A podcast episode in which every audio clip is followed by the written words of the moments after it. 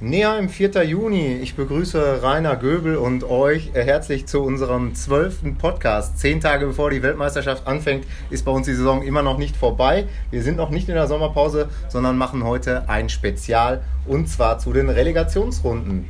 Rainer, vielleicht kannst du noch mal kurz, kurz ganz kurz sagen, worum es da geht. Ja, also es gab erstmal äh, die Relegationsrunde des, der A-Liga West und Ostmeister bei uns aus dem Kreis Hochsauerlandkreis. Dort traf dann Schmalenberg im Rückspiel auf den FC Assinghausen-Wiemeringhausen und dann war am Wochenende auch noch der BC Eslo, Vizemeister der Bezirksliga 4, im zweiten Relegationsspiel um den Aufstieg in die Landesliga im Einsatz. Ja, ähm, es ist leider ein bisschen gemischt so, was äh, den Ausgang angeht. Äh, dann fangen wir doch mit dem Positiven an. Denn der SV Schmalberg-Fredeburg hat es geschafft. Der wird äh, nächstes Jahr in der Bundesliga des Sauerlandes spielen. Das äh, hat sich am Sonntag entschieden. Vielleicht kannst du mal kurz zusammenfassen, wie das dann ähm, ja, gegen den Staffelvertreter aus, der, aus dem Ostkreis war. Ja, also die Jungs haben am Samstag gespielt und äh, nach der 0 1 Hinspielniederlage, ähm, die musste also Schmalmich aufholen, hat es dann 4 zu 0 nach Verlängerung gegeben äh, im Schulzentrum von Schmalmech. 1350 Zuschauer waren da, eine gute Kulisse. Und Schmalmech also hat eine ganz starke Leistung bei den Temperaturen gezeigt. Die Mannschaft hat nämlich nach einer roten Karte für Emil Mersowski kurz vor der Halbzeit dann anschließend 75 Minuten in Unter Unterzahl gespielt. Also da kann man nur sagen, Glückwunsch, Respekt und Anerkennung im zweiten Anlauf. Nachdem man in der vergangenen Saison 3 zu 2 und 0 zu 3 mit 0, 3 zu 2 und 0 zu 3 am VfB Maasbech gescheitert war, ist man nun zurück in der Bundesliga des Sauerlandes nach zwei Jahren. Genau, ich kann mich noch erinnern, äh, der Abstieg war damals bitter. Ne? Die hatten einen Punkt weniger, glaube ja. ich, hatten ein ausgeglichenes Torverhältnis von 50 zu 50 und 32 Punkte.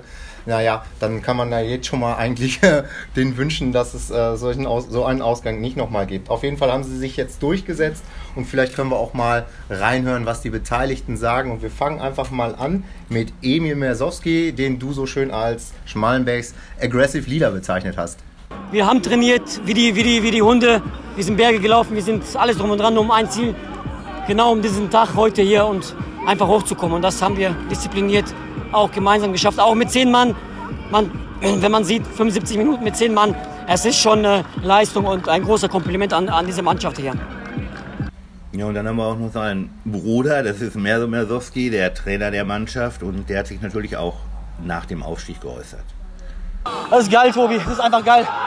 Wir sind raus aus der kranken A-Liga Meschede. Im Nachhinein haben wir 87 Punkte in der Meisterschaft. Drei bessere Halbzeit gespielt als Assinghausen. Verdient aufgestiegen. Stolz auf so eine Mannschaft, stolz auf die Jungs. Wir haben mit zehn Mann äh, es gut gemacht. Wir haben es richtig clever gemacht. Wir hatten mehr Luft als Assinghausen. Und deswegen jetzt drei Tage lang Party. Ich mache mein Handy aus und drei Wochen bin ich nichts mehr vom Fußball. So, ja, drei Tage Party äh, wollen die äh, in Schmalenberg-Fredeburg machen. Das wird in Assinghausen definitiv nicht der Fall sein. Da ist zwar äh, noch nicht aller Tage Abend, äh, die Aufstiegschance ist noch da, aber so ein bisschen hat man den Eindruck, ja, es ist doch ein äh, herber Dämpfer gewesen und ähm, die Mannschaft hat, muss sich jetzt, glaube ich, erstmal wieder nochmal einmal irgendwie aufraffen, um jetzt dann äh, in der nächsten Extra-Runde gegen den SV Setzen aus dem Siegerland dann äh, ja, das Ganze nochmal anzugehen. Ja, also äh, wie gesagt, Assinghausen geht die, für Assinghausen geht jetzt die Saison weiter. Man hat jetzt noch eine zweite Chance am Donnerstag gegen Setzen und dann äh, drei Tage später am Sonntag im Siegerland gegen den zweiten der A-Liga Siegen Wittgenstein. Aber wie gesagt, Schmalmechs, äh, nicht Schmalmechs, äh, Assinghausens Trainer äh, Frese ist jetzt noch niedergeschlagen und hat sich dann wie folgt geäußert. Ja, ich denke, wir haben heute einen großen Fight geliefert hier, haben es Schmalenberg richtig, richtig schwer gemacht. Es war, äh, ja, es war was drin für uns, erst recht auch, als wir nachher in Unterzahl waren, was man aber im Nachhinein nicht gemerkt hat. Äh, trotzdem gehen wir hier oben den Hauptes vom Platz. Wir haben da ein, zwei tolle Spiele abgeliefert und äh, haben es ihm wirklich schwer gemacht das ähm, Spiel gegen Setzen jetzt wird natürlich schwierig, sie dafür jetzt zu motivieren, gerade heute. Ne, da, da, kann man so richtig nichts zu sagen. Es ist erstmal weit weg. Es, so richtig fehlt einem da die Lust. Also muss ich jetzt aus der ersten Laune raus sagen, da nochmal hinzufahren, äh, hat für mich überhaupt gar keinen Reiz. Ähm, aber müssen wir in der Woche müssen wir den Hebel dann nochmal umlegen und probieren da, da hinzukommen, dass wir da nochmal motiviert sind und dann nochmal zwei Spiele abliefern. Ja, auch an dieser Äußerung merkt man, glaube ich, dass diese Relegation ist nicht nur körperlich ähm, schlauchend, sondern zu diesem Zeitpunkt der Saison dann, glaube ich, auch mental nicht ganz so einfach. So ein bisschen sieht das auch, glaube ich, der ähm, Vizepräsident von äh, Schmallenberg so, ähm, Marcel Brunert, der ist kein großer Freund der Relegation. Ja, ich denke, über die ganze Saison gesehen, äh, verdienter Aufstieg. Ähm, ich brauche diese Relegation allerdings kein zweites Mal. Mega Spannung äh, für die Kulisse hier. Ja, mega, super spannendes Spiel. Und äh, im Endeffekt über die beiden Spiele gesehen, fand ich, äh, waren wir die bessere Mannschaft. Aber trotzdem, Assivio hat uns alles abverlangt und ähm, vielleicht schaffen sie es noch im zweiten Anlauf, aber im Generellen muss man diese Relegation wirklich nicht mehr haben. Hanna, wie siehst du das denn? Für uns ist das sehr schön. Wir haben noch mal ein paar Entscheidungsspiele. Die Zuschauer rennen den Vereinen auch die Bude ein zu diesen Spielen. Äh, kannst du trotzdem nachvollziehen, dass die Vereine ja das wirklich äh, eher zähneknirschend sehen? Ja, also äh, ich kann eigentlich Marcel Brunner nur zustimmen. Ein Meister muss aufsteigen. Ähm, und diese Diskussion hatten wir ja jetzt erst vor kurzem in der dritten Liga. Dort gibt es fünf Regionalligameister und äh, nur drei steigen in die dritte Liga auf. Also das kann es einfach nicht sein. Und wenn man jetzt Schmalmich mal nur sieht, äh, die Bilanz, die haben in 9, von 30 Spielen haben sie 29 gewonnen. Also mehr geht fast nicht. Und jetzt, wenn die Mannschaft jetzt wieder nicht aufgestiegen wäre, dann wäre die ganze Saison, also gut, sie hätten dann noch jetzt diese Chance, die auch Affinghauen hat. Aber wie gesagt, also es heißt ja nicht umsonst Meister und wenn man meisterlich spielt, dann sollte man dafür auch belohnt werden. Mhm. Ähm, über Assinghausen auch ein Meister, der jetzt aber, wie gesagt, vielleicht dann doch in die Röhre guckt, haben wir eben schon gesprochen. Der SV Setzen ist äh, Zweiter in der A-Kreisliga Siegen Wittgenstein geworden. Meinst du, da kann man irgendeinen ähm, äh, Favoriten äh, benennen oder ist das ein völlig ungewisser Ausgang? Also ich glaube, das ist ein sehr offener Spiel. Ähm, erstmal ist natürlich jetzt die Sache schon, die Jungs da aus Setzen, die müssen jetzt am Donnerstag um 19.30 Uhr aus, in Assinghausen oder in Wiemringhausen spielen. Also die Anfahrt ist schon ganz, ganz toll und dann anschließend noch das Spiel.